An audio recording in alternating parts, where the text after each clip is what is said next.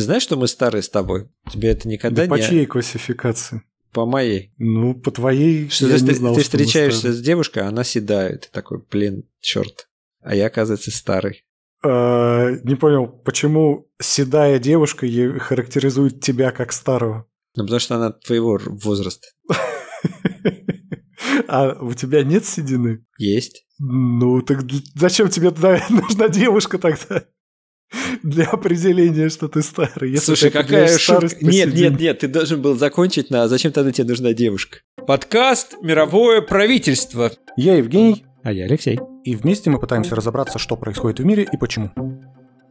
Это вот тоже, кстати, показатель старости, когда каждое твое движение сопровождается звуком. Да ты что? А, хорошая шутка. Встал, покряхтел, сел, покряхтел. Руку поднял, покряхтел. О, боже мой. Какая милота. Когда саундтрек такой по жизни. SFX машина. Нет, мы не старые. Ты не считаешь, да? Нет, я считаю по классификации Всемирной организации здравоохранения. Это я спросил тут у девушки вот этой, а у тебя, говорю, а отец еще работает? Она мне говорит, да нет, не работает. Я говорю, а он сам решил на пенсию идти? Да нет, его спросили что-то, а он не расслышал, его и отправили на пенсию.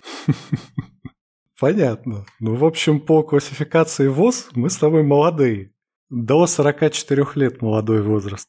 О, как. Да ты что, серьезно? Серьезно, серьезно. Потом начинается средний, потом пожилой, потом старческий. А когда до какого идет средний? Средний до 60. Что-то, блин, такая жесть. Годков-то не так много. Я вот от этого До, напрягся. сред- до среднего возраста осталось 5-6 лет. Да нет, по жизни только осталось. Мы же с тобой почти это две трети от, от потрачили. Ну, не знаю, сколько там. Не знаю, какие у тебя ожидания от жизни. Может, ты до 100 собираешься жить? Да неизвестно на самом деле. с- Две Ну да. трети. Может быть, 99%. Может быть, завтра я Тоже пойду правда. в пятерочку и на меня нападет злой охранник. С автоматом. Подумает, что это ювелирный, и я его грабю. Да. Э, И что у тебя нет разрешения. Может быть, на меня в общественном туалете Джон Уик нападет, в конце концов. Вот- Разобьет вот мне это голову более вероятно, чем охранник с автоматом нападет на тебя. Да, да, да. Поэтому, может быть, мне вообще нисколько не осталось. Но мы молодые, не надо тут. Старые, старые. Ладно, ладно. На то, что у кого-то седина, ну и что? Тоже мне определение старости по седине. Гадаю по цвету волос. Нет, не считается. Да нет, ну я так. Я же вообще молодюсь, да, все время. То есть хожу в маечках, там, футболочках. Молодежь сейчас не ходит так, как ты ходишь. Ну, это я понимаю. Я моложусь для своего, как бы. Вот ты подлец! Мало того, что я не старый, так еще и моложусь не так. То есть. так а что я тогда? Что я? Скажи мне, отец, что я? И не старый, и не так моложусь. Где я? Так ладно, ну, Только ты сам можешь ответить на этот вопрос, где ты. А это уже какой-то старец фура, блин, с э, горы.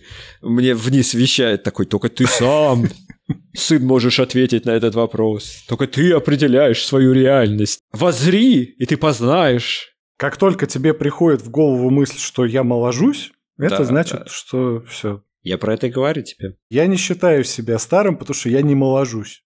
Одеваюсь так, как мне нравится, так, как мне удобно. Ну, ты понимаешь, просто даже... А, допустим, с мамой когда-то разговаривал, была такая смешная у нас беседа про одежду. Я хочу тебе сказать, что моя мама одевается дос- не как пенсионер, да, то есть, хотя она пенсионер. Ну, то есть она старается одеваться, как она говорит, прилично. Что это значит? Что она одевается, ну, более-менее какие-то fashionable, да, одежды. В моей семье было определение одеваться в тряпки. Ну, такое, знаешь, когда ты не пойми во что одет, все на тебе там. Я не знаю, вот тебе нравится, что на тебе все болтается, например, да, и ты такой оделся, и вот такое, такая жесть выходит какая-то. Там, я не знаю, или связал себе берет, связал себе кофточку, навязал себе всего и пошел на работу, как из журнала «Сделай сам». Ну, такого человека, когда ты видишь, что такое, ну, это старый старик какой-то. Нет? Не знаю, может, он при этом стильно выглядит. Ну да, для своих современников. Другая бабушка подойдет такая, ой, а как ты вот это сплела? Такая интересная у вас орнамент здесь. М, как интересно. Да нет. Как стежок идет? Ну. В принципе, для всех стильно выглядит. Не только для своих сверстников. Есть мода, а есть стиль. Ты прям как этот учебник по... Я слышал эту фразу еще, ну, это из серии, знаешь, мода меняется, а стиль остается, вот из этих таких больших, да, да, да, типа того. больших заявлений, которые часто говорят тебе. Но это реально не показатель. То, как человек одет, реально не является показателем его возраста. А что является? Да все вместе является. Нет ничего отдельного, что говорит вот человек старый или молодой или среднего возраста. Так как-то все вместе. И одежда, и манера речи, и поведение, тон, темы, на которые человек разговаривает. Как человек разговаривает. Ой, ты хорошо, ты прям меня... Я стал сразу чувствовать себя моложе. Все-таки я не настолько на старперские темы разговариваю, ну, как мне кажется. Старперские темы – это про здоровье. Вот-вот. А у кого чего болит, это абсолютно точно старперские темы.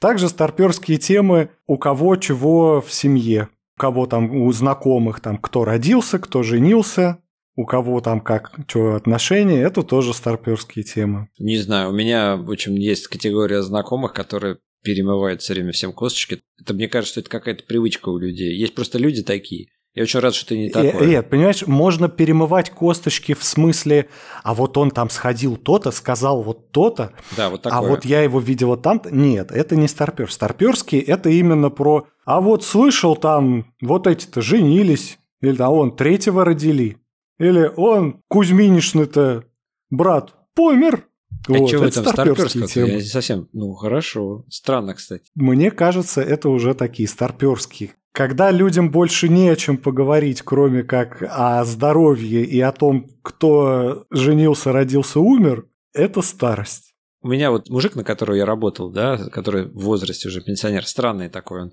Он уже человек в возрасте, он, я, честно говоря, ему уже за 70 глубоко.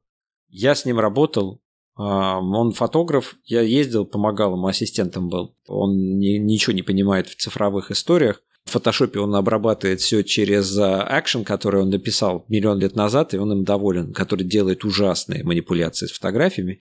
Но он понимает, что клиентам так объяснять невозможно, поэтому он меня с собой возил.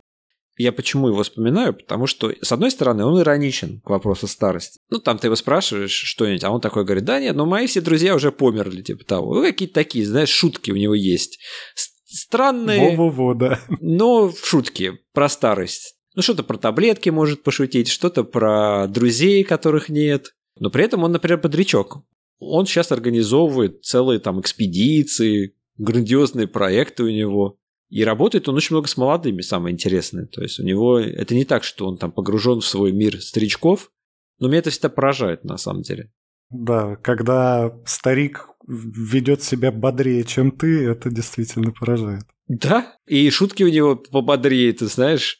То есть если у тебя фатализм и какое-то такое, знаешь, ну, пренебрежение каким-то темам, иногда ты шутишь, чтобы не думать об этом, то он шутит как-то очень более осознанно, мне кажется. Но он уже прошел эту стадию фатализма, уже смирился с да, тем, да, что он да, умрет, да. и готов на эту тему шутить. Но вот я, кстати, подумал, что ты когда сказал, у него один экшен в фотошопе, который он его устраивает, он его не меняет, что это тоже одна из характеристик старости, когда человек не готов менять свои убеждения, свои привычки, свое поведение, не готов меняться. Но он действительно, а, нет, вот он очень консервативность жесткая, такая. Он очень жесткий, его об этом, об этом ему говорили. Ну, я знаю женщину, которая с ним жила, и она очень жаловалась на это. Он раб привычек. Если он едет куда-нибудь на экскурсию, так сказать, на экспедицию свою, да, э, фотографировать, я не знаю, там, долину смерти, он едет всегда по одному и тому же шоссе и останавливается на одной и той же заправке. Ездит каждый год и останавливается всегда в одних и тех же местах. Но я не ну, знаю. Ну, я думаю, что психотип... он мнение свое тоже не склонен менять. Нет, Нет не склонен. Старость. Он не склонен менять ни поведение, ни магазины, в которых он покупает. То есть ты его не скажешь такое, том, давай пойдем посмотрим, вот тут новый магазин открыли, там, может быть, есть какие-то интересные штуки. Он, скорее всего, пойдет за интересными штуками в тот самый старый магазин, в который он ходит уже там 20 лет. Ну да, ты слышишь, я не думал об этом. Не, я про мнение еще. А про мнение? Но он упертый, то есть, что какие там менять мнения? У него уже все определено. Вот-вот-вот. Это да. И мне кажется, это одна из таких самых ярких характеристик подступающей старости, когда человек не склонен уже менять мнение. Что все, я уже типа все знаю, я уже все для себя определил, определила, как устроен этот мир, какие люди и как вообще все это работает. И с этим я и буду жить до остаток дней. То своих. есть, получается, если ты... Я просто сейчас поставлю своей миссией побороть это, эту привычку, и таким образом никогда не, не наступит старость для меня. Да, по крайней мере, старость мозга будет отступать. Ляпота? Это на самом деле напрямую связано с функционированием мозга.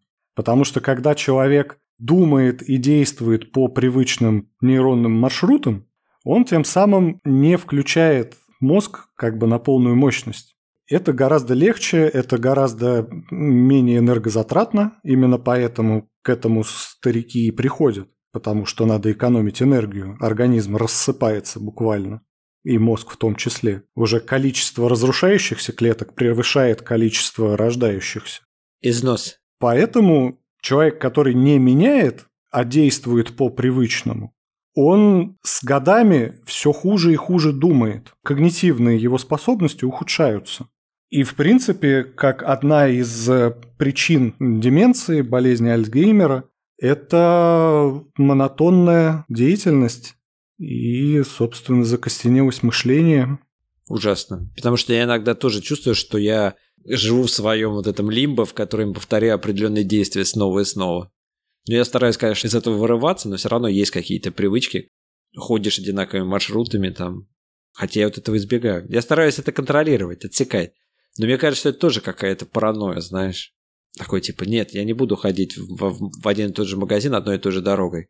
Я буду находить обход, обходные варианты. Но это же тоже, на самом деле, упражнение, которое не отрицает предыдущего состояния системы. От того, что ты ходишь каждый раз новой дорогой, это не делает тебя молодее, чем если бы ты ходил одной и той же дорогой, правильно? Делает, буквально делает. делает. А, потому что да. просто вырабатывается новый, новый синапс, там, ну что это не синапс, Нет, не новые знаю, нейронные там... связи растут, да. Ты получаешь новую информацию, и тебе приходится обрабатывать ее, как-то классифицировать и структурировать, поэтому у тебя мозг работает более активно, и он буквально молодеет. Так, запишем. Не ходить одними и теми же дорогами, не жрать одно и то же.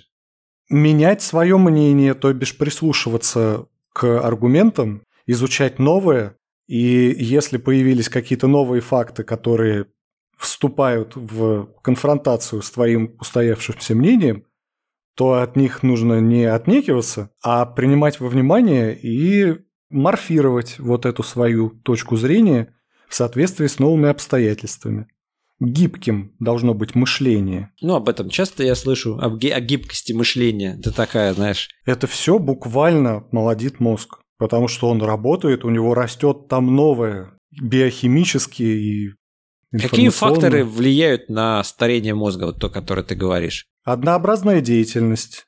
То есть для нас, допустим, мне не интересны мои одногодки, которых семья, работа, там вот это все, потому что они выполняют однообразную деятельность чаще всего. Из-за этого получается, что я вроде как себя, я такой претенциозный козел, который себя превозносит выше их, потому что я не занимаюсь однообразной деятельностью, как мне кажется. Это уже хорошо, что ты не занимаешься однообразной деятельностью, по крайней мере, по работе.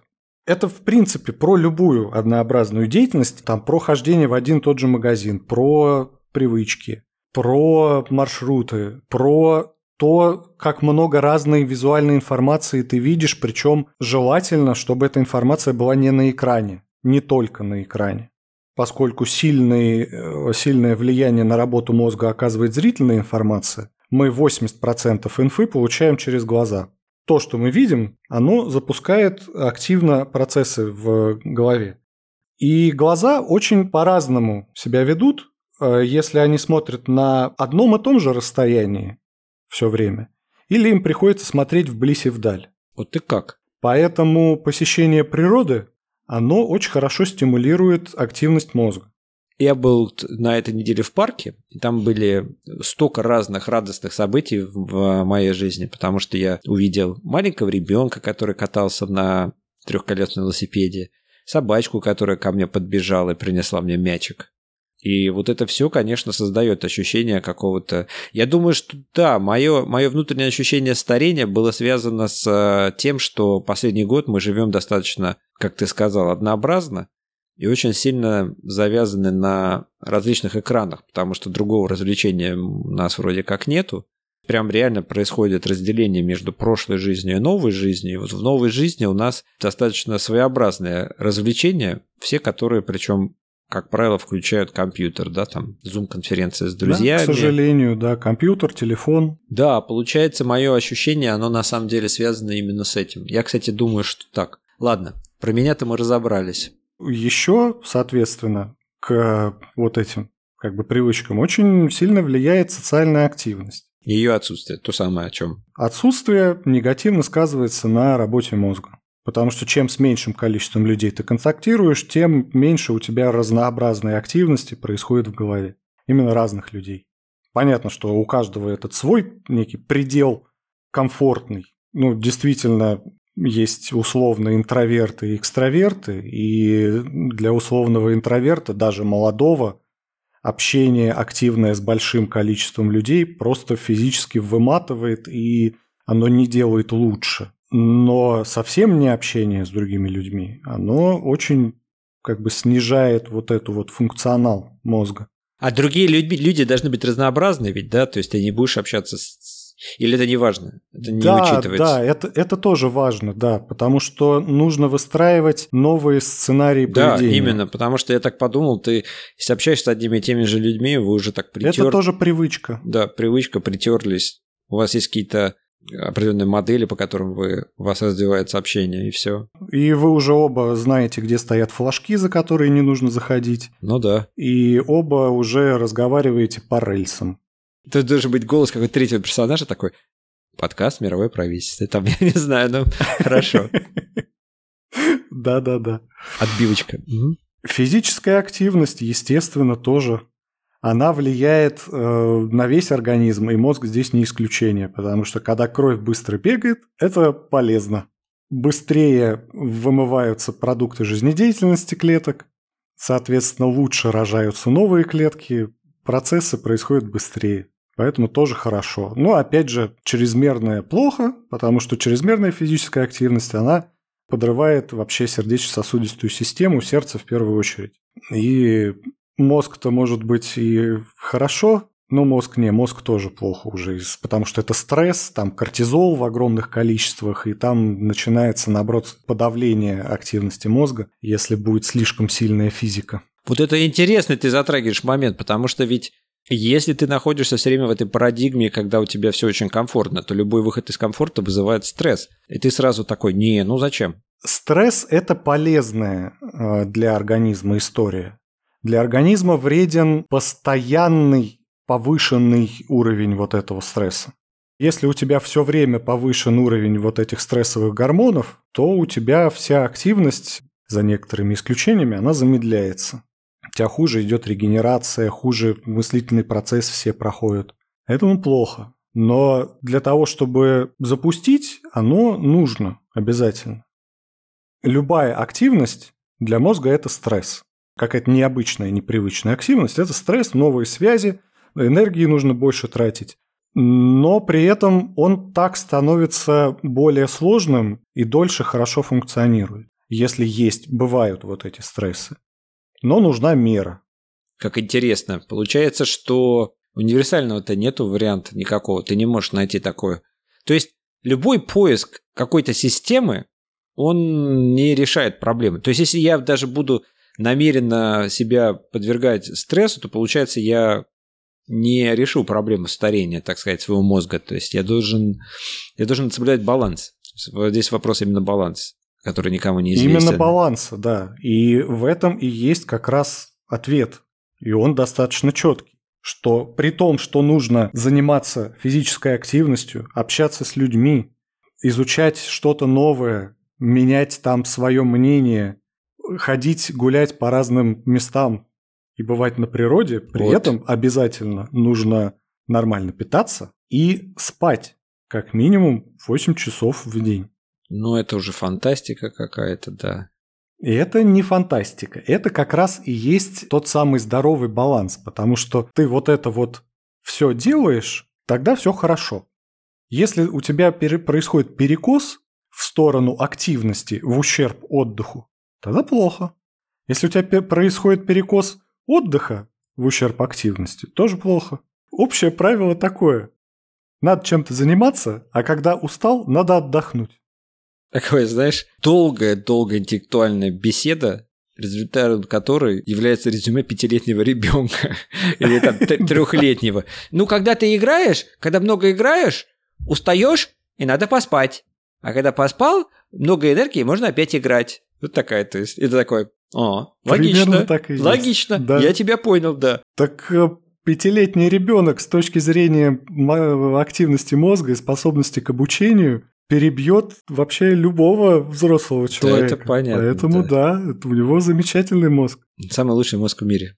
Советский живой, мозг самый пластичный. лучший мозг в мире. Да, у него живой пластичный мозг. Очень хочется вот к такому же состоянию пластичности мозга, но я не могу себя заставить заниматься физическими активностями, хотя вот прогулки действительно дают очень много визуальной информации, которая помогает, ну, действительно насыщает твою жизнь другими ощущениями. Правда, я, находясь длительное время на самоизоляции, которая у меня затянулась, потому что непонятно, когда она должна заканчиваться, я перестал, в принципе, заниматься тем, чем я раньше занимался. Раньше я ходил, все-таки гулял больше. Потом просто произошло как? Нельзя ходить на пляж. Окей, хорошо. Там не рекомендуется ходить туда-сюда. Ты такой, хм, ну ладно, пока не буду никуда ходить. Ну и затянулось это. Сейчас начал ходить опять, и опять стали какие-то появляться другие именно ощущения. Например, я шел по улице, это совершенно не относящийся к чему пример, я тебе просто расскажу. Зато какой ассоциативный ряд идет с этим примером. И за мной увязался бомжик, такой причем слегка не от мира сего, который сам с собой разговаривает, но он реально шел именно за мной, и каждый раз, когда я оборачивался, он притворялся, что он за мной не идет. То есть он идет за мной на расстоянии, а потом в одной и той же линии, а потом такой раз, типа, и он как мим как бы.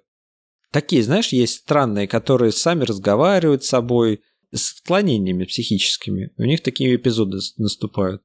Нет, он просто шел потом. Я потом дорогу перешел, он остался на той стороне, на которой он был. Это его территория закончилась. Видимо, да. Я не знаю почему. Но я просто... Вот... Представляешь, какой ассоциативный ряд мой мозг воспроизвел? Я вспомнил мимов, я вспомнил вот спецслужбы, прослежение. Столько новых впечатлений, казалось бы, от такой простой, банальной жизненной ситуации. Сейчас слушает какой-нибудь 20-летний такой. Вот дед, что там у него вообще? Он вышел из дома, у него новые впечатления. Вот, блин. Да, это звучит грустно. Вышел из дома и получил много новых впечатлений. Ну, да, примерно так. На самом деле это не то, чтобы все вот эти все факторы, которые я привел, они обязательны, и если этого нет, то все капец. Не, это как бы помогающее. Да нет, капец там ни в каком... Там нету капеца. То есть от того, что Человек ходит по тем же самым местам, заправляясь на тех же самых заправках и ходит в те же самые магазины, у него не капец жизни, он прекрасно себя чувствует. Конечно, он при этом занимается творческой активностью. Да. Вот если вспоминать, собственно, твоего вот этого дедушку-фотографа. А творческая активность чрезвычайно хорошо стимулирует мозг, потому что как раз вот это задействование ассоциативных э, связей и разных нейронных комплексов, чтобы они в сочетании друг с другом рожали что-то новое, чего не было до этого, это хорошо нагружает мозг, и он прям весь светится на МРТ. Активными зонами. Так что это вполне хорошая компенсация. Ну и плюс то, что он работает с молодыми в принципе, как-то слышат какие-то новые идеи, мысли, вообще контактируют с людьми, это тоже. Не, ну он, он молодец, он молодец. Я, правда, и вот, что в 75 я вот так, вот этим занимался и так себя ощущал в мире, класс. Но ему вряд ли грозит деменция с такой активностью, с да, таким ему скорее жизни. грозит, наверное, там сердечный приступ или еще что-то. Но деменция нет. А деменция, ты говоришь, возникает исключительно, когда ты выполняешь повторяющиеся задания длительное время, и просто мозг он... Нет, она не исключительно, это факторы способствующие. Как раз-таки причины деменции, они до сих пор и неизвестны. И именно поэтому это является неизлечимым заболеванием на данный момент. У бабушки моей была деменция, да? Но моей тоже, к сожалению, была деменция. Это очень-очень грустное заболевание. Грустно, когда бабушка выходит на личную клетку встретить кого-то, кто должен, по ее мнению, подниматься в лифте, а он не поднимается, никто не приходит. Это как-то странно. Моя бабушка меня забывала. Ну да, людей забывают, да-да-да. Это очень грустно. И причина деменции до сих пор неизвестна. То есть была некая теория, что там определенные белки, вот они присоединяются к каким-то там другим, и вот именно из-за вот этих вот белков они являются причиной. Но оказалось, что как бы совсем не обязательно они являются причиной. Потому что есть люди, у которых эти белки присоединены, а деменции у них нет. И есть люди, у которых, которые пили лекарства, у которых деменция начиналась или там была на какой-то стадии, подавляющие как раз формирование вот этих белков, и э, они смотрят, у них ничего там не присоединено, но деменция как была, так и остается. О, как. В общем, эта теория потерпела крах. Да, и поэтому на данный момент никаких лекарств от деменции нет, потому что непонятны причины. И, скорее всего, это не одно заболевание.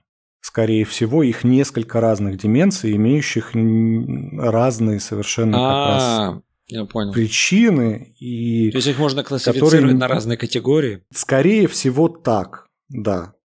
И все еще предстоит исследовать, что именно и как это лечить. Что самое такое в кавычках забавное, что все, собственно, ведущие нейрофизиологи прошлых лет заболели деменцией. Это прям вот какая-то болезнь. Ну, понятно, это какая-то это такая, да, профессиональная болезнь, но в этом, конечно, есть отголоски юмора. Но странно, ты знаешь. Вот так вот мы от старости перешли к смерти, к логическому ее продолжению. Но нам до деменции далеко с тобой. Особенно пока мы записываем этот подкаст, потому что разговариваем мы абсолютно обо всем. Делаем вид, что мы что-то знаем. Да. Иногда даже переубеждаем друг друга в чем-то, то бишь меняем свое мнение. В общем, ведем интеллектуальную активность. В общем, подкаст еще до 80 лет мы будем продолжать. Если кто-то сомневается, помените наше слово. Мы боремся с деменцией и с признаками старения таким образом. Мировое правительство против деменции. Сим победиши. С вами было Мировое правительство. Подписывайтесь на нас, ставьте лайки, пишите комментарии, ставьте нам звездочки на Apple Podcast и вообще слушайте нас. Оставайтесь с нами. На этом все.